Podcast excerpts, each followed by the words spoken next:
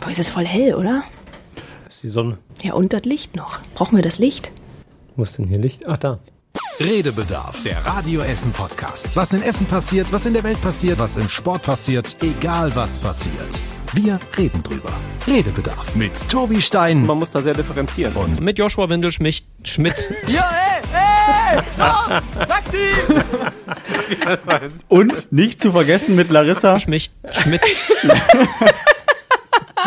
Schön, schön. Der Versprecher der Woche. Es war super schön. Wir können da gerne nochmal ran. Mit Joshua Windelschmidt. Schmidt. ja. Wie war das nochmal? Du hast das äh, so versucht zu erzählen und Jetzt erklären. zunächst mal finde ich, finde ich stark, dass du das äh, uns so untergeschoben Ja, so richtig hast schön jetzt passend auch zum auf Einstieg. den Opener. Ja, das hast du sehr schön gebaut. Ähm, ich weiß nicht mal genau, wann das war unter der Woche. Auf jeden Fall ist äh, der letzte Satz, seit wir ja jetzt die Radio Essen Frühschicht sind, morgens und nicht mehr nur Radio Essen am Morgen, ähm, ist halt eigentlich immer noch mal so die Überleitung wieder zurück ins, ins Programm zu dir, zu Radio Essen Frühschicht und Joshua Windelschmidt. Und wenn man dann Ist auch fies. nicht genau weiß, ob man jetzt erst sagt zu Joshua Windelschmidt und der Radio Essen Frühschicht oder zurück zur Radio Essen Frühschicht mit Joshua Windelschmidt, dann sagt man halt zurück zu Joshua Windelschmidt. Also Joshua Frühschmidt. einfach auch, auch schön. Einfach kurz und knapp auf den Punkt. Genau. Ja, ja, nö, So ich habe mich passiert gefreut. Ja, ich mich jetzt auch nochmal. Ja, man muss auch sagen, Die Würfel sind gefallen. Armin Laschet wird Kanzlerkandidat der Jungen Union. ja, der Kanzlerkandidat wurde ausgewürfelt, offiziell. Offensichtlich. Also man konnte sich nicht einigen, man musste würfeln. Aber das, so, so schon mit das bestimmte Thema, eines der bestimmten Themen diese Woche. Auch wenn es überregional vor allem ist. zu Anfang der Woche noch. Ja. Genau, weil äh, das war ja ein Hin und Her da. Ne? Wer macht's jetzt und wer macht's eben nicht und äh, sind dann alle zufrieden? Ich weiß immer noch nicht, ob Laschet der, der bessere Kandidat ist. Wie seht ihr das? Habt ihr euch da mittlerweile schon auf, de, auf dessen Seite geschlagen oder nicht? Oder seid ihr doch eher Söder?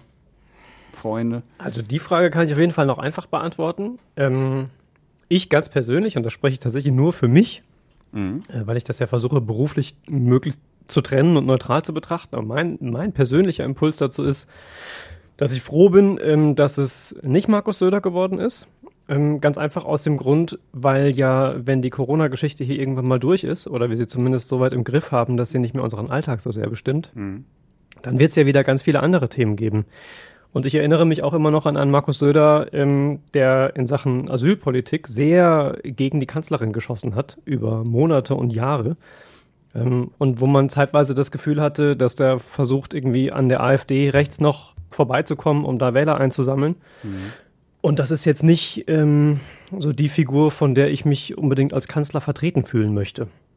Über Jahre. Und deswegen bin ich eigentlich, und ich war auch vorher eigentlich mit Armin Laschet immer ganz Natürlich ist man nicht mit allem irgendwie einverstanden, aber grundsätzlich zufriedener als jemand, der so ein bisschen ähm, ähnlich wie, wie Merkel auch so ein ausgleichender Typ ist, glaube ich. Also der versucht irgendwie verschiedene Positionen zu vereinbaren und so. Und ähm, ja, jetzt die Corona-Management-Geschichte, muss man ehrlicherweise sagen, haben wir ja hier auch schon ausführlich besprochen.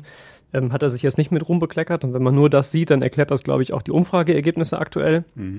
Aber ähm, wie gesagt, wenn man darüber hinausblickt, dann ist das für mich schon der Kandidat, mit dem ich mich eher anfreunden kann. Aber du sprichst oder viele sprechen auch immer schon so, als wäre es schon die Kanzlerentscheidung. Nein, nein, nein, nein, nein. Ich Ne? habe ja schon gesagt, wenn ich es Also, nur ähm, darauf reduziere, dann ist das, ja, ja. ist das so. Es gibt ja da noch andere. Also da äh, muss man ja nicht unbedingt wieder einen CDU-Kanzler oder Kanzlerin haben. Aber es ist schon ein großer Schritt, ne? Weil meistens ist es ja irgendwie doch die CDU.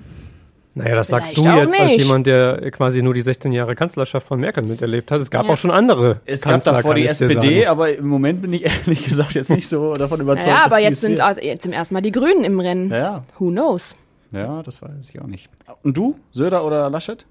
Boah, ich finde das ganz, ganz schwierig. Das liegt aber auch bei, aus persönlichen, ganz persönlichen Gründen einfach auch an der Partei. Und ähm, äh, mehr kann ich dazu einfach nicht sagen. Wirklich. Es ist ja auch sehr- tatsächlich schwierig, muss man ja sagen. nicht fundiert, es, aber- Es ist ja auch ähm, ist ja eine geheime Wahl und Abstimmung. Er muss ja auch nicht jeder persönlich sagen, wen er da irgendwie äh, wählen würde oder ähm, Nee. bevorzugen würde. Wir wählen ihn ja sowieso nicht im Prinzip. Nein, das stimmt. Das ja sowieso. Aber ich muss sagen, allein vom, vom. Charakterlichen, ich gehe ja auch immer gerne so, wie jemand rüberkommt und so weiter und so fort, mal abgesehen von der von ähm, politischen Sachen, muss ich auch sagen, dass ich da nicht der Söder-Fan war, weil ähm, ich finde den sehr arrogant auch teilweise, auch wenn er es gut kann oder weiß sich zu verkaufen und das auch mal zwischendurch wieder ganz anders raushängen zu lassen und dann auf einmal irgendwie wie der liebe Papa wirkt und irgendwie scheint, so, so meint, alles im Griff zu haben. Mhm. Ähm, aber da ist er mir irgendwie, hat er mir zu viele Gesichter irgendwie. Ja, ich sehe schon, wie du an der Wahlurne stehst und denkst, boah, boah, ne, weiß ich nicht. Ja, ich befürchte, so wird es auch leider äh, ja. sein äh, nach dem Sommer. Ja, ich bin auch mal gespannt. Äh, Thomas Kufen, Essens Oberbürgermeister, natürlich CDU, natürlich auch pro Laschet. Was heißt natürlich? Das ist im Moment auch nicht so natürlich, dass CDU-Menschen direkt hinter Laschet stehen. Aber war ja sowieso schon länger Fan und ist ja auch im Bundesvorstand. Und da wurde ja auch die Entscheidung getroffen, beziehungsweise da hat sich ja äh, Armin Laschet nochmal die Meinung eingeholt von den Bundesvorstandsmitgliedern, eben auch von Kufen, ob er denn der Richtige ist. Und äh, Kufen sagt ja, weil. Weil er Menschen zusammenbringen kann. Und weil er übrigens auch besser als andere weiß, wie in urbanen Räumen gedacht wird, welche Notwendigkeiten wir haben. Wer Ministerpräsident von Nordrhein-Westfalen ist, hat auch einen Sensus für die Probleme, für die Nöte der großen Städte, genauso für die Situation im ländlichen Raum. Und offenbar hat er auch Steherqualität. Der hat das gestern gut gemacht. Und ähm, wer diese Sitzung gut durchbringt, und mit dem richtigen Erfolg auch nach Hause geht, ja, den kann ich mir auch sehr gut vorstellen bei langen Nachtsitzungen bei der Europäischen Union. Mhm. Und es ist ja auch so ein bisschen so, NRW ist ja im Prinzip so ein Modell von Deutschland. Ne? Du hast äh, wirklich große Städte, du hast aber auch äh, viel Land und so. Du hast quasi alle Probleme, ja. die es in ganz Deutschland gibt, halt auch in NRW. Ja, auch die dichte Bevölkerung mhm. und alles, ne? Da hast du halt auch schon echt immer eine große Vielfalt von allem irgendwie. Ja. Aber um es rund zu machen, möchte man an der Stelle, ist man schon geneigt, irgendwie auch nochmal zu sagen, dass das momentan nicht alle Bürger so sehen, wie nee. Thomas Kufen das so ja. sehr klar po sich positioniert, mhm. logischerweise. Ähm, denn kurz nach dieser Entscheidung sind die Umfragewerte der, der CDU ja nochmal gesunken, und zwar hinter die der Grünen aktuell, äh, was ja auch nochmal ein ordentlicher Einschnitt ist. Ich habe das Gefühl, alle, äh, also alle Parteien verlieren an Punkten. Gibt es überhaupt noch 100 Prozent oder gibt es nur noch 100 Prozent gab es, glaube ich, gibt es nur in, in äh, Nee, aber so gefühlt hat jede Partei nur 5% mittlerweile. Und wenn man alle Parteien. Keine gewollten 100% oder? Wenn man alle Parteien zusammenrechnet, kommt man auf 36% so ge gefühlt, weil alle verlieren, außer vielleicht die Grünen, die ein bisschen gewinnen. Aber ja, weiß ich auch nicht. Ich bin gespannt. Ich, ich habe mich auch noch nicht entschieden, was so die Bundestagswahl angeht. Ich werde mir das alles genau angucken. Aber im Moment haben wir eigentlich auch, oh, im Moment haben wir eh noch andere Probleme, finde ich. Ja, das stimmt. Als Bundestagswahl. Ja, aber es mischt sich ja leider auch äh, zu viel mit ja. diesen Themen. Wenn man jetzt überlegt, wie viel Corona-Krams auch für den Wahlkampf langsam hin und her gezogen wird, ist das auch mal bedenklich. Mhm.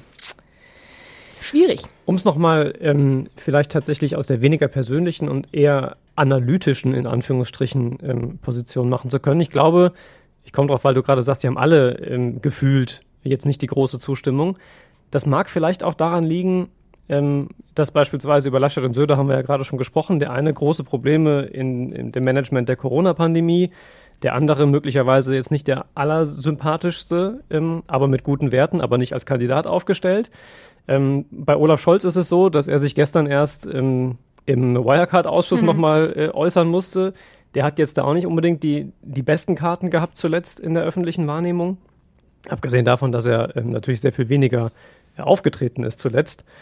Ähm, und die SPD sowieso ja jetzt nicht die großen äh, Umfragekönige waren in den letzten äh, Monaten und eigentlich Jahren. Und bei den Grünen ist es so, ähm, dass sie sehr wenig stattgefunden haben zuletzt, weil sie eben nicht an der Regierung und an der Corona-Krisen-Management-Situation ähm, irgendwie beteiligt waren. Und dass es mit äh, Annalena Baerbock jetzt eine Kandidatin geworden ist, die dafür ja unter anderem, ob zu Recht oder nicht, vermag ich gar nicht äh, zu bewerten, äh, mit kritisiert wird, dass sie noch überhaupt keine Regierungserfahrung hat. Also nicht in einem Ministerpräsidentenamt äh, war beispielsweise, äh, auch noch nicht Ministerin war irgendwo und auch noch nie in der Regierung gesessen hat. Also diese, diese Verantwortung und dieses ähm, Führen als Kanzlerin zumindest so noch nicht ausgeübt hat. Wo auch der eine oder andere sagt, hm, ob das so ein guter Schritt ist. Andererseits sieht man ja auch in anderen europäischen Ländern, dass gerade junge, auch Frauen, mhm. durchaus erfolgreich sein ja, können. Ja, ich finde das auch äh, jetzt gar nicht mal so blöd. Also es, vielleicht braucht es eben auch mal genau so eine Veränderung. Vielleicht aber auch nicht. Das ist halt genau die Frage, die man treffen muss oder Entscheidung, die man treffen muss für sich.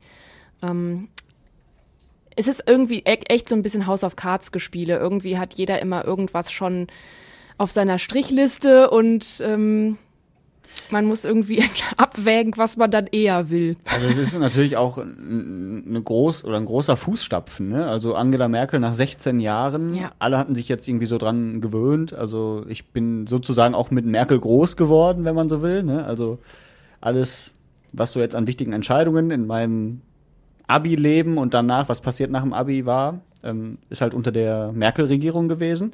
Jetzt kommt halt was ganz Neues, ganz neue Menschen, die auch komplett anders sind. Also es wird ja nicht so gleich sein wie vorher. Ne? Ich bin da echt mal gespannt. Also Es ist schon irgendwie noch ein bisschen schwer vorvorstellbar, auf Ja. jeden Fall. ich weiß Für auch mich stand auch. jetzt noch nicht, wen ich wähle. Also da bin ich echt offen. Also nicht ganz offen, aber schon, aber schon äh, ja. Es sind ja auch noch ein paar Monate. Ja. Also, ähm, und wenn Die man heiße Phase geht ja erst den los. momentanen Prognosen glauben darf, dann haben wir hoffentlich zumindest auch noch ein paar Monate, in denen wir nicht mehr ausschließlich über Corona sprechen, sondern auch nochmal andere Themen Platz Mhm. finden. Ähm, zumindest so vielleicht irgendwie ein, zwei ab dem Sommer. Oder auch ein, zwei Wochen. dann- oder ein, zwei Wochen oder Tage. Ähm, ja, von daher bin ich auch gespannt. Das wird, glaube ich, ein sehr, sehr spannender, weil sehr zusammen ähm, gedrungener Wahlkampf werden, wo man auch noch sehen muss, wie genau der stattfinden kann, weil ja eben vielleicht noch nicht alles mit Kontakten und großen Versammlungen und so wieder Ja. geht, wie man das irgendwie sonst kennt aus den Jahren. Deswegen wird das, glaube ich, tatsächlich ein in vielerlei Hinsicht sehr besonderer Wahlkampf, eine besondere Wahl und dann auch ähm, eine besondere Kanzlerschaft, unter wem auch immer. Also ich glaube, das wird tatsächlich spannend im Herbst. Wir haben ja heute gefragt bei Radio Essen in der Frühschichtfrage, wenn ihr Schulnoten vergeben würdet Ja. an die Politikerinnen und Politiker zum Thema Corona-Management, wie gut haben die es gemacht? Ähm, welche Note wäre das? Äh, jetzt gucke ich gerade mal auf radioessen.de. Darf ich raten? Ja. Die Mehrheit bestimmt eine 5. Also 50 Prozent haben tatsächlich eine 6 gegeben. Oh, doch noch schlecht. Also die Hälfte sagt 6 und äh, nur 2 Prozent sagen sehr gut, 4 Prozent sagen gut. Also deutlich unzufrieden sind die Menschen offensichtlich im Moment. Und äh, Sehr gut, das war doch bestimmt der Testklick. ja, und ich glaube, das wird sich mit Sicherheit auch irgendwie in der Bundestagswahl niederschlagen. Also dass man jetzt gucken muss, wie schlägt sich so ein Laschet, wie schlägt sich so ein Scholz als Finanzminister. Aber genau da ist ja auch schon wieder fast so ein bisschen das in Anführungszeichen unfaire Feld, sag ich mal, weil so ein Laschet hängt natürlich jetzt als Ministerpräsident da auch ständig mit den Reden drin und kann es dann eben immer nur gut machen oder verkacken, muss man ja so sagen, ne, irgendwie. Und dann haben wir natürlich die Baerbock auf der anderen Seite, die das ja eben nicht so großartig machen muss jetzt, weil sie eben nicht die Ministerpräsidentin oder sowas ist. Da rutscht das dann schnell in den Hintergrund. Kann eben beides sein. Positiv, weil Laschet die ganze Zeit zum Beispiel eine Aufmerksam hat oder Aufmerksamkeit hat. Die anderen dann vielleicht in dem Fall eher nicht so. Vielleicht ist das aber auch wieder ähm, negativ, weil ne, die einen dann nur so, oh, der ist blöd und die anderen dann vielleicht besser. Also ähm, ich glaube, das ist wirklich sehr, sehr interessant, wie das jetzt in der heißen Phase wird. Ja, jetzt äh, die jüngste Entscheidung des Bundestags, Bundesrats war ja die Corona-Notbremse. Ähm, Ausgangssperre kommt also auch bei uns in Essen ab einer Inzidenz von über 100 und mindestens drei Tage. Ne? Dann heißt es ab 22 Uhr nicht mehr raus bis 5 Uhr. Ähm, haben wir da letzte Woche drüber schon gesprochen? Weiß ich gar nicht mehr. über die da, Notbremse? ja, wir ja, haben über die zumindest Pläne drüber- natürlich. Ja, genau. Das war ja lange äh, Ja. Thema. Und habt ihr Angst davor? Ausgangssperre oder interessiert euch das nicht? Weil ihr eh nicht mehr dann in die Uhrzeit unterwegs Also ich, seid. ja, genau. Ich bin selten jetzt im Moment nach 22 Uhr draußen unterwegs. Und ähm, uns betrifft es ja tatsächlich bei Radio Essen für die Frühschicht, also weil wir ja um halb fünf hier schon anfangen morgens und dann ja eigentlich offiziell noch nicht raus dürfen. Deswegen haben wir ja jetzt auch alle diese, diesen Wisch vom Arbeitgeber, dass man eben damit bescheinigen kann, ich bin gerade nur auf meinem Arbeitsweg, was ja erlaubt ist dann noch in der Ausgangssperre, vor allen Dingen für die ähm, ganzen Berufe, die ja eben auch wichtig sind. Ähm, aber ich bin, ich, ich frage mich schon, wie das dann so ist, wenn ich hier auf meinem Rad dann angehalten werde und dann muss ich da irgendwie dem Ordnungsamt oder der Polizei da, nein, ich darf das und so. Ja. So oft werde ich halt nicht von der Polizei angehalten. Nee. Ich wage mal eine steile These und sage, du wirst auch in Zukunft nicht so oft von der Polizei angehalten, weil ja ein Thema auch schon ist, wer kontrolliert das denn alles überhaupt? Aber ich muss an der Polizeiwache hier vorbei. Schlechte Karten. Ja, auch da, wenn du nicht unbedingt klingelst, Ja, vielleicht könnte das Glück. vielleicht auch so funktionieren. Naja, also wir haben ja schon auch heute erzählt, der kommunale Ordnung- Ordnungsdienst ist tagsüber schon so beschäftigt, dass es äh, eigentlich gar kein Personal gibt, dass der nachts noch unterwegs sein Knöllchen kann. schreiben. Die äh, Polizei äh, wird das mit kontrollieren natürlich und ist ja zum Teil auch nachts ohnehin unterwegs. Das heißt, wenn da jemand irgendwie auffällt, ähm, dann, dann wird das auch natürlich kontrolliert, aber die können ja jetzt auch nicht überall unterwegs sein nachts und irgendwie Nee, neben Straßen klar. abfahren und so. Also das, wie bei all den Corona-Regeln, ist es nach wie vor natürlich ein Thema, wer kontrolliert das und halten sich dann tatsächlich irgendwie die Menschen dran. Das werden die nächsten Tage und Wochen sicherlich auch zeigen. Ähm, und auch gerade bei der Nachbarschaftswache. Nein, war ein Scherz. Ja. ja. Ich glaube im Übrigen, ähm, weil du gerade mit der Umfrage mit den, dem Schulnotensystem auch angefangen Mhm. hast, ich glaube natürlich, dass das nicht unbedingt jetzt äh, den kompletten äh, wie so, Blick der, der Gesamtbevölkerung auf tatsächlich das Corona-Management der Politik äh, abbildet.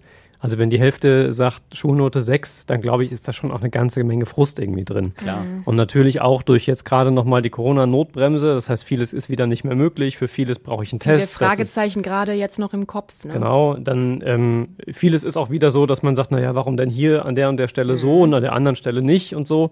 Ähm, wie das ja schon bei allen Schritten war, die äh, in einem Lockdown gegolten haben und so. Das hat ja immer dazu geführt, dass es da viele äh, Fragezeichen und viel Frustration gab. Ich glaube, das zeigt sich jetzt auch in der Umfrage natürlich sehr stark. Meine Friseurin hat mir gerade eben eine ähm, Nachricht geschickt. Du, wenn du am Dienstag kommst, äh, du brauchst jetzt einen Test und ähm, eine FFP2-Maske und dann so drei dicke, traurige Emojis dahinter. ja, Was tatsächlich, wo du das gerade ansprichst, ich war auch die Tage äh, noch beim Friseur und ähm, da war es auch so, was wieder mal ein Problem ist, ist, dass man so kurzfristig als direkt Betroffener nicht weiß, wie sieht's denn aus. Also, dass am Donnerstag noch nicht klar ist, brauchen am Samstag meine Kunden einen Test. ja. So. Und was ist dann auch mit Und- denen, die vielleicht irgendwie direkt den 8-Uhr-Termin oder sowas Genau. haben? Ne? Dann muss ja auch erstmal an den Test kommen. Und auch die Kunden wissen das im Zweifel nicht. Die fragen beim Friseur nach. Der Friseur, die Friseurin weiß das selber auch noch nicht. Ja. Versucht irgendwie Infos zu kriegen. Die gibt's dann jetzt am Freitagmorgen. Das heißt, jetzt werden alle Termine irgendwie für Samstag nochmal vielleicht angetickert. Ähm, der eine oder andere hat vielleicht gar keine Lust, sich testen zu lassen. Auch das erleben wir ja häufiger, dass Leute sagen, nee, ich will das nicht. Das kennen wir von den Schulen beispielsweise, dass die Leute sagen, nee, ist nicht. Oder auf den Dienststellen, dass die Leute gar nicht das Angebot wahrnehmen, äh, sich regelmäßig testen zu lassen. Ähm, und ich glaube, das trifft den einen oder anderen schon sehr, weil das ähm, auch einfach ja, mit, dem, mit dem Umsatz sich bemerkbar macht, wenn die Menschen vorher nochmal sich einen Testtermin machen müssten, obwohl das ginge. Ja, und du gerade so eingependelt bist, auch mit dem, was jetzt vielleicht mal drei, vier Wochen gegolten hat. Ne? Ja. Und es eigentlich ja dann vielleicht auch in vielen Läden gut geklappt hat. Es ist dann wirklich, glaube ich, ein großes Frustlevel, das immer wieder aufgefüllt wird und schwierig ist, man irgendwie unten zu halten. Was würdest du für eine Note geben, Tobi? Ah, Das ist ganz schwer zu sagen, so an einem Tag und eine auf eine Note zu reduzieren, So auf einen insgesamt ist Beteiligten. Also Ich habe es eben spontan schon mal gesagt, ne, in der Sendung so eine 3 plus vielleicht. Ähm, aber das ist wirklich. Hättest du mich das vor drei Tagen gefragt, hätte es vielleicht anders ausgesehen, wenn wir das jetzt genau ähm, ausdifferenzieren würden, auf welchen Teil der Regierung, also reden wir über den Bund Boah, oder sitzen wir Land ja nächste oder Woche noch hier, wenn welche Tobi das jetzt Beteiligten- ausdifferenziert. Ich will nur sagen, so einfach ist das natürlich nicht, ähm, nicht darzustellen, tatsächlich eigentlich, weil es natürlich viele Beteiligte sind. Wir reden über Bund, wir reden über die Länder, wir reden über die kommunale Ebene. Die haben unterschiedliche Zuständigkeiten, Verantwortungen, unterschiedliche Möglichkeiten, überhaupt dann nur irgendwie einzuwirken. Das ist Ja, ganz ist schwer, ja das so auf den Punkt zu bringen. Aber ich meine so generell die Situation, wie Deutschland durch die Krise kommt. Das, Also- wenn man das ein bisschen sehr allgemein fasst, Dann mache ich es zumindest zweigeteilt. Mhm. Letztes Jahr hätte ich eine sehr viel bessere Note gegeben und gesagt, vielleicht eine 2. Mhm. Ähm, seit es angefangen hat, dass wir Impfstoff da hatten, wo man eigentlich erwartet hätte, okay, ab jetzt geht's aufwärts und sogar besser, ähm, da ist meine Zufriedenheit sehr gesunken, weil ich glaube, dass da sehr, sehr viele Fehler gemacht worden sind. Mhm. Äh, vor allem in der Kommunikation, ähm, aber auch inhaltlicher Art, die man kaum mehr nachvollziehen konnte. Also wir haben ja vor einigen Wochen darüber gesprochen, dass Armin Laschet äh, alle drei Tage gefühlt eine komplett andere Richtung vorgegeben hat. Ähm, oder dass zuletzt irgendwie die Ministerpräsidenten vieler Länder gesagt haben, so wir brauchen jetzt dringend eine Notbremse, vier Wochen lang aber nichts passiert ist, obwohl alle das hätten durchsetzen können in ihrem Land. Ähm, und da gibt es natürlich zig Beispiele. Also ich glaube, so die, die Trendwende, zumindest meiner Zufriedenheit, wenn man so will, und meiner Zustimmung und meinem Verständnis für das Corona-Management, ähm, da gibt es tatsächlich so eine Zäsur über den Jahreswechsel. Ja. Und jetzt hoffe ich, dass es so langsam, wenn wirklich mehr Impfstoff verfügbar ist und man sieht, okay, es geht irgendwie vorwärts, ähm, dass sich das so langsam wieder, wieder bessert und wir da vielleicht tatsächlich im Sommer ja einigermaßen raus sind. Das ist dieser lange mit rot geschriebene Klaus ähm, benotete K Text unter der Klausur, weißt du? Wenn der so lang ist, wie du jetzt gerade geredet hast, das habe ich immer schon gedacht, oh oh, was steht da jetzt wieder drin, ey? Du willst ja auch nicht nur so wissen, welche einfach. Note du hast. Du Frag eben nicht solche Fragen, du weißt, es dauert immer mega lange. Ja, was würdest du geben, Larissa? Ähm, man hat es heute auch in der Sendung, habe ich auch schon, nochmal, ich habe es auch in der Sendung schon gesagt. Ich bin im Moment bei einer 4, aber auch mit viel Frust eben, aber genau eigentlich aus den Punkten von wegen Impfen und Testen, finde ich, haben wir in Deutschland einfach äh, verkackt oder was heißt wir, eben unsere Regierung. Und ähm, das frustriert mich sehr und deswegen ist das eine große Frust 4. Ähm, Aber ich müsste es auch differenzieren, um da auf eine richtig bewertete Note zu kommen, aber das wären meine Worte dazu. Ja. Man muss sich vielleicht auch angucken, wie es in anderen Ländern funktioniert oder eben auch nicht funktioniert. Das finde ich jetzt spannend mit Großbritannien, die ja letztes Wochenende da wieder gesagt haben, jo, wir haben jetzt schon äh, so gut ziemlich viele geimpft, ich mach, mach mal wieder alles auf, mit Maske müsst ihr auch nicht da draußen bei den Pubs und so sitzen und es sah einfach aus wie sonst vor Corona. Da bin ich jetzt mal gespannt, weil die haben ja richtig niedrige Inzidenzwerte im Land, äh, ob die nicht, ob das jetzt in die Höhe schießt wieder oder ob es echt funktioniert hat mit den vielen Impfungen und allem. Das finde ich jetzt sehr spannend und dann könnte man sich da vielleicht was abgucken. Ja. Es gab ja jetzt gute Nachrichten von Jens Spahn, dem Bundesgesundheitsminister, der gesagt hat, dass es so Stand jetzt aussieht, dass im Juni alle Erwachsenen, die sich gerne impfen lassen möchten, ein Angebot bekommen können. Die Also- Impfreihenfolge auch nicht mehr so zählt. Genau, ne? dass er die quasi aushebelt, dass sozusagen dann alle die Chance haben, sich impfen zu lassen. Alle Erwachsenen, muss man sagen, nicht die Kinder. Ähm, ich finde, das macht schon ein bisschen Hoffnung, weil ich da schon Schlimmeres befürchtet hatte. Ich dachte, vor August wird das überhaupt nichts. Es wird jetzt auch Juno. realistischer, fand ich, ne? Weil ich Mhm. habe das vor ein paar Wochen habe ich auch noch gesagt, das funktioniert niemals. Aber jetzt, wenn man überlegt, dass wir alle zwei, drei Tage schon wieder die nächsten Jahrgänge, die sich melden dürfen für die Impftermine, ähm, angezeigt bekommen, da ähm, macht es mir tatsächlich Hoffnung, dass das tatsächlich jetzt schneller geht mit den ganzen neuen Impfstoffdosen, die kommen und so weiter und das dann Realität werden könnte. Ich meine, wir arbeiten ja beim Radio und müssen uns ja zwangsläufig mit allen Themen irgendwie beschäftigen. Aber ich persönlich komme bei vielen Regeln schon gar nicht mehr mit. Auch jetzt, klar, die Notbremse habe ich mich jetzt eingelesen, weil ich es auch musste. Aber das kann man ja, oder kann man vielleicht schon von jedem verlangen. Aber es macht ja nicht jeder automatisch. Also, wenn ich jetzt hier nicht arbeiten würde, wüsste ich, glaube ich, gerade aktuell nicht, was ich darf und was ich nicht darf. Ähm, weil ja wirklich gefühlt jede Woche neue Regeln kommen.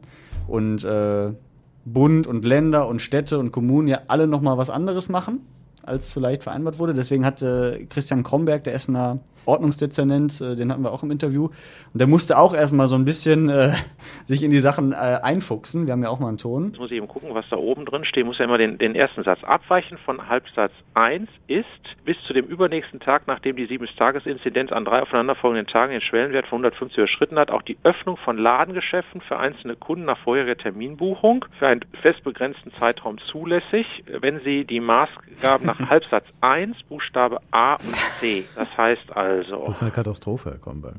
ich weiß, Das versteht ich, doch kein Mensch. Nein, das ist, das ist das Problem. Ich kann Ihnen das aber jetzt ehrlich gesagt nicht plausibel erklären. Das war der Kollege Tim Schröder, der den Christian Kromberg äh, interviewt hat. Und äh, ich habe genauso gedacht, Alter, was, was, was, das, soll jetzt jemand Ja, aber zur verstehen? Verteidigung ist ja auch wirklich der erste Tag, wo die Stadt dann diesen Gesetzesentwurf dann auch da vor sich hat und sich selbst erstmal einlesen muss.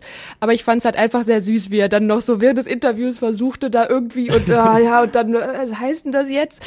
Ähm, es ist auch schwierig. ja. Ja. Also Und zur Ehrenrettung muss man auch sagen, das ist natürlich nicht das, was dann als Pressemitteilung hinterher rausgeht, glücklicherweise. Das sind Ja, nur wir, die direkt fies äh, eine Minute nach der äh, Verkündung, die Notbremse ist durch, anrufen und sagen, so, bitte erklären Sie uns das jetzt alles. ja. Und dann kommt das dabei raus und ähm, Ich glaube, es sind auch viele Politikerinnen und Politiker überfordert, was nicht daran liegt, dass sie schlechte Politiker oder so sind, sondern einfach, weil die Situation so krass kompliziert ist. Also von Woche zu Woche neue Regeln, neues Infektionsgeschehen, was auf einmal wieder steigt und dann wieder vielleicht doch fällt. Also das ist ja fast schon übermenschlich, was man da teilweise leisten muss und das auch noch gut verkaufen. Also da weiß ich auch nicht. Also ich weiß auch nicht, wie es besser geht, muss ich auch sagen. Ich sehe ja auch immer nur das Ergebnis und denke mir, ja, okay, damit arbeite ich jetzt. Aber äh, ja, weiß nicht. Ich, ich, ich glaube, da sind auch viele äh, überfordert, die lassen sich es vielleicht nur nicht anmerken.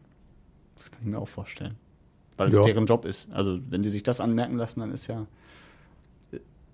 ist ja noch schwieriger. Ich muss ehrlicherweise sagen, ich habe mir das im Laufe der letzten Monate immer wieder mal gewünscht. Vielleicht nicht, dass ein Politiker sagt, so ich bin komplett überfordert, ich gehe jetzt nach Hause und das war's. Aber tatsächlich einfach eine ehrlichere Kommunikation. Mhm. Zum Beispiel auch eine ehrlichere Kommunikation zu sagen, ich habe immer noch im Kopf das, das Interview der Kanzlerin bei Anne Will, wo sie gesagt hat, so wir machen jetzt keine 14 Tage, äh, warten wir jetzt und daraus sind jetzt vier, vier Wochen geworden, quasi, die es gedauert hat. Ähm, und wo ja ein bisschen durchschien auch, äh, dass die Möglichkeiten, die der Bund hat, ein wenig begrenzt sind durch den Föderalismus. Mhm, klar. Ähm, aber auch dann solche Dinge klar zu äußern und auch klar zu sagen, dass sie das ärgert beispielsweise und das nicht zu verteidigen. Vielleicht den Föderalismus als solchen, aber nicht zwingend, ähm, wie sich einzelne Ministerpräsidenten verhalten. Es ist die Tage darauf ja dann sehr, äh, ja, sehr klar formuliert worden, dass sie da Laschet angeschossen hätte und so. Ich habe das ehrlicherweise gar nicht so erlebt, sondern hätte mir sehr, viel klarere Worte nochmal gewünscht ähm, in der Kommunikation. Und das ist nur ein Beispiel. Also ich hätte mir insgesamt eine, und würde mir die immer noch wünschen, eine politisch sehr viel ehrlichere Kommunikation. Ähm, und dass es klappt, hat auch das gleiche Beispiel gezeigt, nämlich als sich die Kanzlerin beispielsweise ähm, nach der verpatzten Ostergeschichte und des Osterlockdowns der Osterruhe geäußert hat äh, und sich entschuldigt hat, was sehr ehrlich rüberkam in dem Moment, ähm, was ja sehr positiv ähm, dann wahrgenommen wurde in der Bevölkerung. Also ich glaube, dass ganz grundsätzlich äh, Politiker sich einen großen Gefallen tun würden oder zumindest nicht schaden würden, wie sie es offenbar denken, wenn sie ein bisschen ehrlicher und dafür klarer kommunizieren würden, auch wenn sie mal nicht sofort eine Lösung haben Ja, oder sich woanders eine suchen müssen oder nochmal jemanden um Hilfe bitten, was sicherlich auch nicht immer das Schlechteste ist, nach Expertise zu fragen, Ja, gerade so in, in medizinischen Fragen. Du hast, glaube ich, immer jemanden, der dann versucht, an deinem Stuhlbein zu sägen direkt und das natürlich als Argument zu nehmen, dass du irgendwie schwach, schwach bist oder eben da für die Führungsposition nicht geeignet oder sowas. Das, damit muss man dann natürlich auch rechnen, aber man muss sich natürlich auch nicht schweißgebadet dahinstellen und dann heulen zusammenbrechen und sagen, Ja. ich kann das alles nicht. Nein, natürlich nicht. Das natürlich nicht, aber wie du schon sagst, da irgendwie einfach menschlicher mit umzugehen und zu sagen, ähm, wie das ja auch eigentlich immer kommuniziert wird, unglaublich neue Lage. Da, haben, da, da, da können wir nur von jetzt auf gleich äh, irgendwie immer reagieren. Wurde ja auch immer mal so kommuniziert und in deren Reden auch gesagt. Aber natürlich immer mit so einem politischen Jargon und immer sehr ähm, sachlich. Und das bringt natürlich nichts, wenn du drei Wochen später dieselbe Rede schwingst, aber alles genau gegenteilig sagst, weil du dann festgestellt hast, das, das ist es nicht. Dann muss ich auch das wieder in dieser Menschlichkeit verkaufen irgendwie. Ne? Ja. Ja, wir haben, äh, ja, wir haben sehr viel darüber gesprochen. Ähm, Thema Überforderung. Es gab ja auch bei uns in Essen am Impfzentrum mal rund um Ostern ein paar Tage, wo es wirklich nicht gut lief, lange Wartezeiten etc. Feuerwehr ist ja so ein bisschen dabei, die äh, ko koordiniert das Ganze ähm, und achtet da auch auf den Ablauf, hat das Impfzentrum mit aufgebaut. Und der Essener Feuerwehrchef Thomas Lembeck, der hat, ähm, war da auch vor Ort rund um Ostern und hat das wie folgt beschrieben. Ich habe Helfer da gesehen, die mit Tränen in den Augen vor mir gestanden haben, weil wir keine schnelle Lösung hatten. Genau, also es war da auch offensichtlich Überforderung da. Und äh, an der Stelle sage ich Thomas Lembeck, weil ihr natürlich auch gerne noch einen anderen Podcast hören könnt, äh, neben unserem. Und zwar Essen im Ohr. Der ist relativ neu, wir haben in der letzten Folge auch schon mal kurz drüber gesprochen.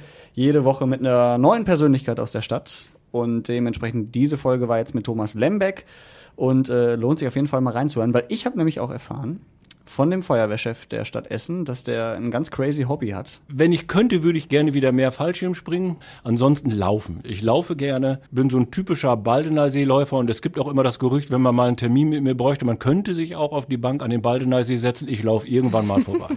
Sie kommen so alle zwei Stunden vorbeigerauscht. Ja. Oh, wie geil das wäre, wenn er mit so einem Wassertank auf dem Rücken einfach so aus dem Flugzeug springt und dann hier unten noch so einen Brand löscht, während er am Fallschirm hängt. Ja, das wird er bestimmt machen. Ja. Ähm, Thema Laufen. Also ich habe den auch kennengelernt beim letzten äh, Marathon am Baldener See. Da bin ich für Radio Essen gelaufen und er ist halt auch mitgelaufen als Feuerwehrchef. Super sympathischer Typ und äh, auch so ein bisschen verrückt, muss man sagen. Und äh, wenn ich den jedes Mal in der Uniform sehe, dann sehe ich halt aber auch immer den Typen, der Fallschirm springt, der Marathon läuft. Also das äh, finde ich sehr, sehr interessant. Ich glaube, der ist rein. verheiratet. Nee, in dem Sinne nicht. Aber man kann ja auch mal so äh, Menschen loben. Ähm, ja. Und äh, hört auf jeden Fall mal rein, radioessen.de, da findet ihr den Podcast Essen im Ohr. Thema radioessen.de, alles, was wir gerade auch besprochen hatten mit den neuen Ausgangssperren, Regeln, wie auch immer, das könnt ihr da natürlich auch nochmal in Ruhe nachlesen. Ähm, weil, wie gesagt, manchmal ist man da doch ein bisschen überfordert, was gilt jetzt und was nicht. Was war noch die Woche? Ich habe ja auch noch ein bisschen was auf dem Zettel. Unsere neue Frühschicht auf jeden Fall, wenn wir da schon bei unserem Werbethema sind. Und wir fragen ja immer, ähm, was ihr morgens so macht oder irgendwas, was mit eurer Morgenroutine zu tun hat.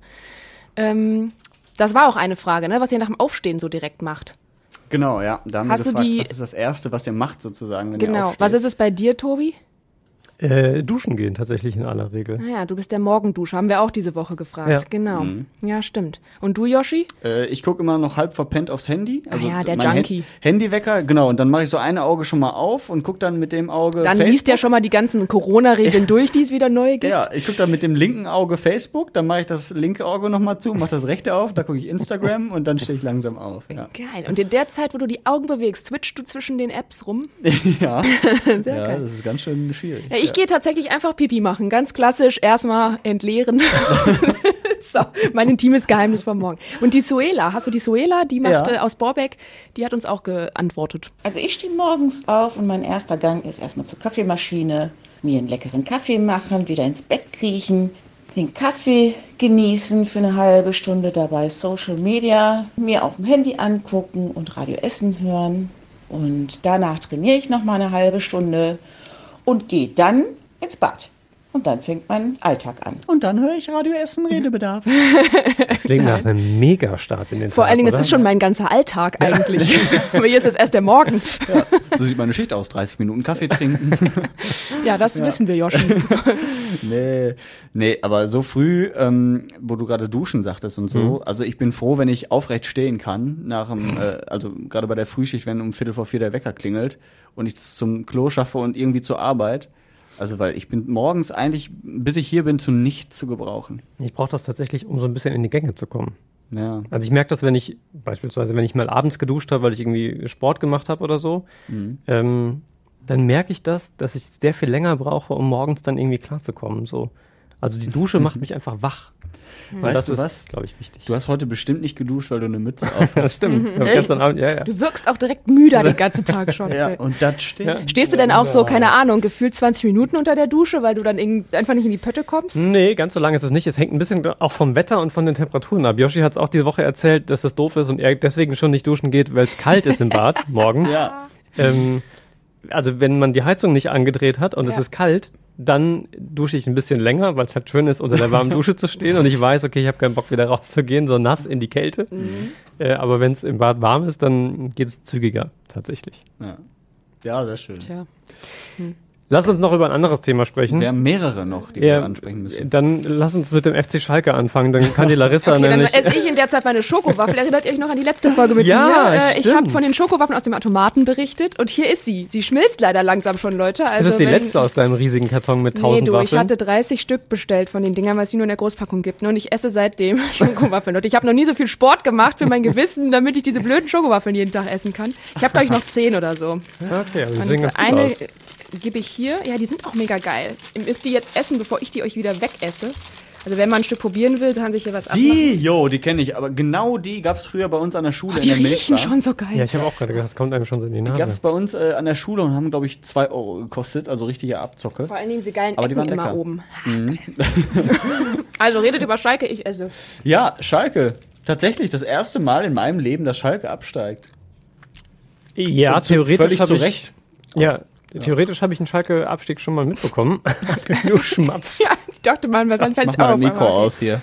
Ähm, aber da war ich halt noch relativ klein beim letzten Mal und habe das noch nicht so richtig verfolgen können. Aber es ist schon, also ich habe auch von Dortmund-Fans ähm, gelesen, dass sie es sehr traurig finden. Nicht von allen. Ich glaube, es gibt auch eine Menge Dortmund-Fans, die das sehr feiern. Ähm, aber viele, die auch sagen, ja, die gehören schon irgendwie mit dazu in der Liga. Ja. Und ähm, das ist schon irgendwie doch sehr traurig. Also ich glaube, man, man ist sich vermutlich unter Fußballfans einigermaßen einig, sehr verdient abgestiegen Ja. sportlich, glaube ich, eine der katastrophalsten Spielzeiten, die ich von einer Mannschaft äh, tatsächlich bewusst mal so miterlebt habe. Mm, aber so für den Fußball generell in Deutschland, der Ruhrgebietsclub irgendwie aus dem Herzen, der so auch die, die Ruhrgebietswerte, Traditionen ja noch sehr nach außen getragen und verkörpert hat. Mm, Das ist schon schade. Ja, das große Derby fehlt dann halt. Mhm, das Das ist mein Fall. Beitrag. Ja, das ist halt so, ne? Also mir tut's überhaupt nicht leid für den Verein, mir tut's aber vor allen Dingen leid für die Fans, Mhm. weil die halt nichts beeinflussen konnten. Die konnten nur zusehen, wie ihr Schiff gerade richtig den Bach runtergeht und sinkt. Ähm, und ich habe das Spiel gegen Bielefeld gesehen, da wo der Abstieg dann besiegelt wurde und habe nach dem Spiel mal drauf geachtet, wie, wie gehen die Schalker so damit um, dass sie jetzt abgestiegen sind. Timo Becker, Eigengewächs des FC Schalke, hat geheult. Mhm. Gerald Asamoah, der jetzt da äh, mit in der Organisation ist, hat geheult. Alle anderen, denen war es quasi egal, also zumindest rein äußerlich. Die sind einfach in eine Kabine gegangen, teilweise noch gelächelt, mit dem Gegenspieler gequatscht und so. Und äh, das finde ich, sieht man halt auch, oder das ist auch ein Grund, warum Schalke abgestiegen ist, weil sich viele Spieler damit gar nicht mehr ident- identifiziert haben und denen das einfach scheißegal ist. Die spielen hier bei Schalke, weil es da gut Geld gibt. Nächstes Jahr spielen sie woanders. Wenn sie jetzt absteigen, ist eh egal. Ne? Und Gerald Asamoah war dann auch im Interview bei Sky äh, ziemlich emotional. Wenn man, wenn man jetzt merkt, es ist jetzt vorbei, es ist schon, es ist schon brutal. Ich meine, wie lange bin ich im Verein? Über, über 20 Jahre und habe nie träumen lassen, dass das irgendwann so eine Zeit ankommt. Und es ist, ja, ich weiß, mir fehlen die Worte. Ja, und genau für solche Menschen tut's mir halt leid, ne? die sich da den Arsch aufreißen, ähm, jahrelang, jahrzehntelang für Schalke alles geben in dem Fall. Und äh, dann halt von einer Mannschaft, die vielleicht nicht alles gegeben hat, wovon ich ausgehe, ähm, ja, so enttäuscht wird. Ne? Ja. Ja. Um Larissa nicht noch unnötig lang zu quälen, lass uns das andere Fußballthema diese Woche auch noch kurz mitnehmen. Warte, ganz kurz zum Ja. Thema Schalke, weil die sind ja nach Hause gekommen und wurden so, dann von den ja, eigenen stimmt. Fans äh, verfolgt, Mhm. teilweise richtig gejagt. Man, Bis nach Hause hab- zum Teil? Genau, ich habe ein Video auch gesehen, wo die Schalke-Spieler weggerannt sind. Und jetzt gerade eben habe ich gelesen, dass ähm, Schalke es seinen Spielern freistellt, die nächsten Spiele zu bestreiten. Das heißt, wenn ein Spieler sagt, ich möchte nicht, weil ich Angst habe, dass ich nochmal bedroht werde, dann muss der nicht spielen. Das heißt, theoretisch, wenn jetzt 15 Spieler sagen würden, sie wollen nicht mehr, dann tritt Schalke halt nicht mehr an dieses Jahr. Schon also, krass. wenn ich das richtig verstehe. Das wird wahrscheinlich keiner machen, weil es mit Sicherheit auch irgendwelche vertraglichen Dinge da gibt, die das äh, ähm, sozusagen ausschließen. Aber der äh, Schalke-Vorstand Knäbel hat das jetzt so gesagt. Er kann es keinem verdenken. Also ich höre es jetzt zum ersten Mal. Ja. Ähm, entsprechend spontan ist meine Reaktion, aber es ist auch ein bisschen ein Armutszeugnis für die Organisation der, des Sicherheitsteams, oder nicht? Mhm. Also das habe ich schon gedacht, als man diese Szenen gesehen hat. Ähm, das war ja am Vereinsgelände, also nicht irgendwo ist der Bus äh, nicht auf eine Raststätte abgedrängt worden und da ging es dann rund, sondern das ist ja eigentlich Territorium, wo man äh, mit Security und so weiter einigermaßen aufgestellt sein könnte. Es ist ja organisierbar, nach einem nach einem Abstieg äh, quasi zurückzufahren. Man weiß, wann der Bus wo ankommt, man sieht, wo Fans sich aufhalten und so weiter.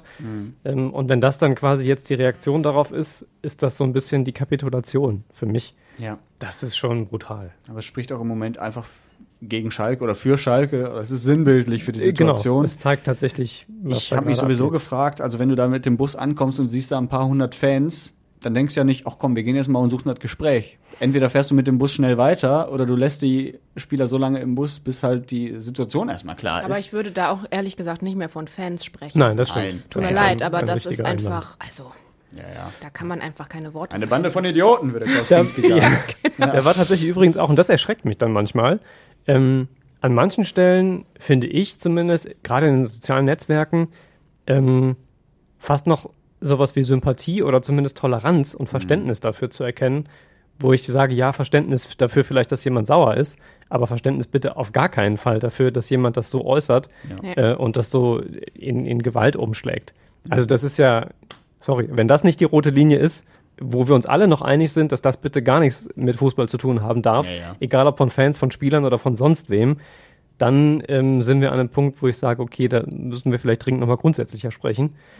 Ähm, da sollten wir uns hoffentlich alle einig sein, dass das definitiv äh, out of range ist. Ja, sind wir uns. Gut. Ja. So, du wolltest noch ein zweites Zufallthema Ja, da, damit eben? die Larissa danach dann Ja, quasi ihre komm, Waffel auf vielleicht ist. fällt mir wieder ein schlauer Spruch von der Seite die, ein. die Super League war natürlich irgendwie Kurzthema diese Woche. Und Ja, zwar tatsächlich kurz. Sehr kurz, aber sehr Ja. heftig dafür. Ja. Ähm, Ja, auch irre. Florentino Perez, Präsident Real Madrid, zusammen mit insgesamt dann zwölf Clubs, äh, wollten die Super League gründen. Also für diejenigen, die es vielleicht nicht so richtig mitgekriegt haben, losgekoppelt dann eben von, von UEFA und von den anderen Wettbewerben, Champions League und so weiter.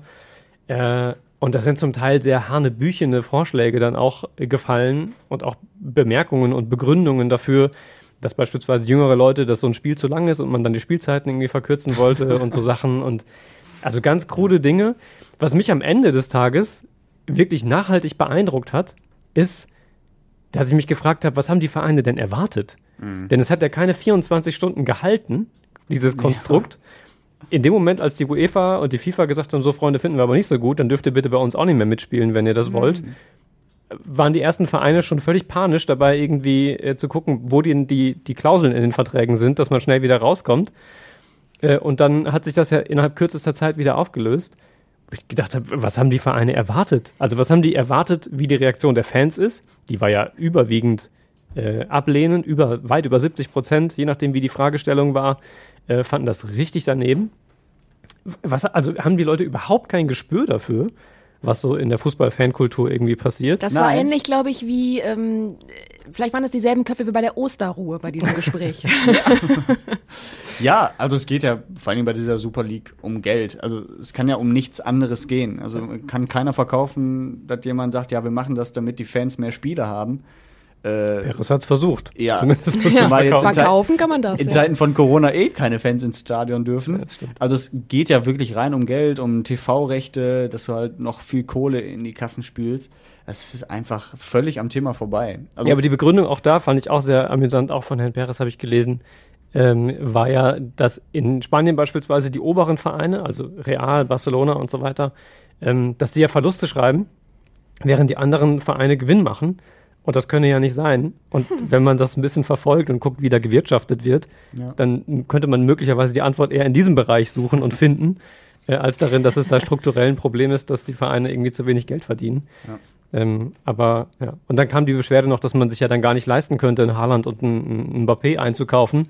Mhm. Und das sei ja ganz furchtbar. Und ich denke mir, ja, also gilt jetzt für viele andere Vereine auch, dass die das nicht können. Mhm. Ja, es ist halt eine Frage von, von Wirtschaften. Und das ist ja keine Gelddruckmaschine. Das ist ja genau das, was du gerade sagst. Vieles sehr absurd, auf jeden Fall. So, Fußball haben wir? Ja. Na, ist er auch fast fertig gar nicht, mehr so, gar nicht mehr so ewig das Zeit. Das essen, sonst auch probieren. Ach, das geht nicht. Äh, Die schmilzt aber. Ich wollte noch ganz kurz ums Thema, über das Thema Bahnhöfe und Haltestellen ja. sprechen. Äh, bei uns in Essen, der VRR hat sich das mal angeguckt und hat gesehen, bei über 70 Prozent der Haltestellen ah ist deutlicher Entwicklungs- und Verbesserungsbedarf. Und äh, angeblich der Essener Hauptbahnhof ist, kommt gut weg bei dem mhm. und noch irgendein Bahnhof. Eiberg. Eiberg. Okay, also zwei Bahnhöfe also, kommen das ganz doch nur, weg. Eiberg ist doch nur so ein Steg mit beiden Seiten einer Haltestelle halt. Ich weiß es nicht, ich war da noch nicht. Also deswegen, da kann man schnell gut, ja doch, kann ich war da schon ein paar Mal. Da, irgendwo, ja, so mhm. ungefähr. Mhm.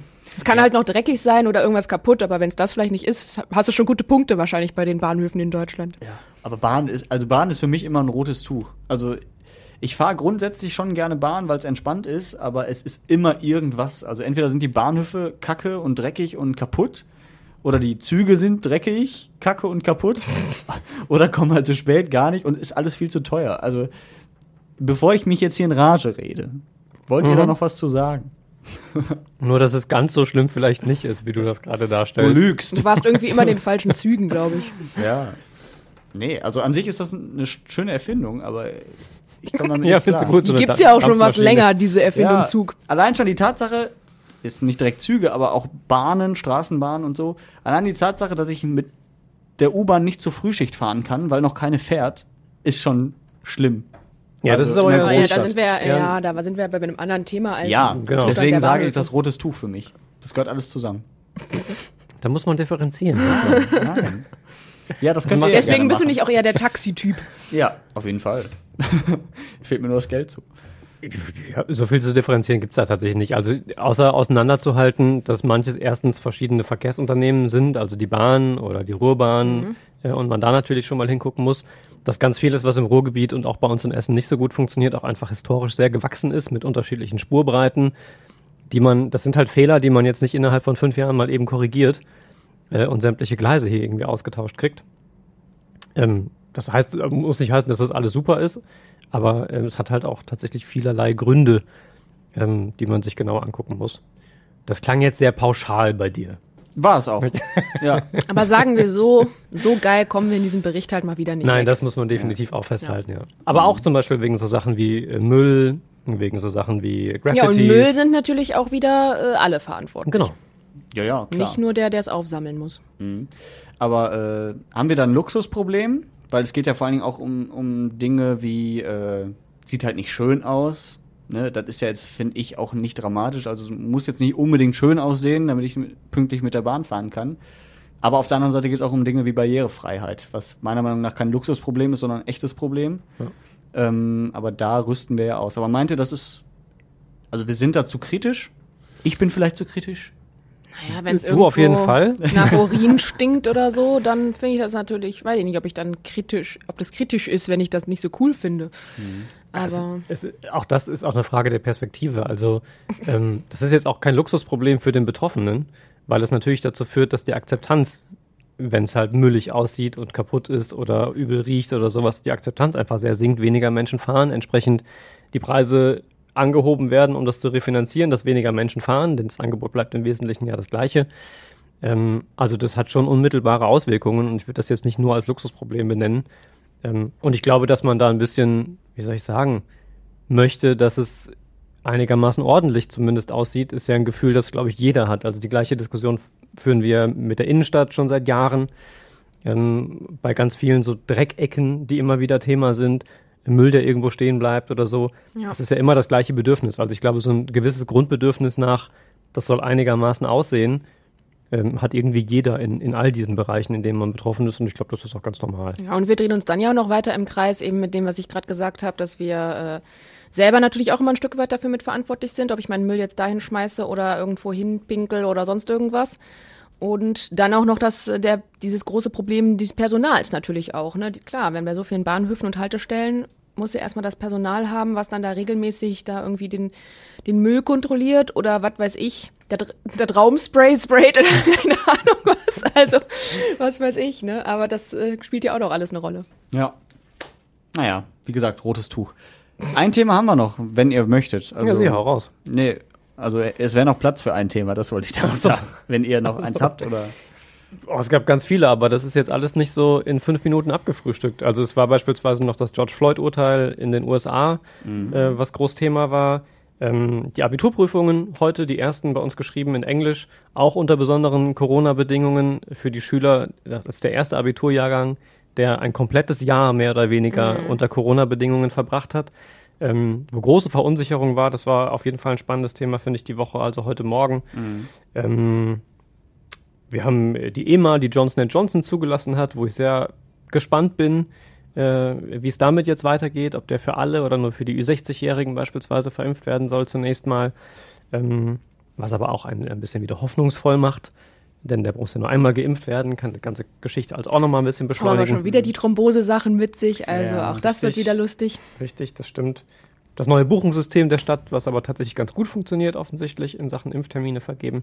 Es war tatsächlich viel los diese Woche, aber alles, wie ein bisschen auch in diesem Podcast, überlagert am Ende des Tages von ähm, jetzt der Notbremse und äh, den Themen, die so rund um Corona, der Wahlkampf noch Anfang der Woche, das waren so, glaube ich, die beiden großen Themen, die einfach, daneben geht viel unter. Ja.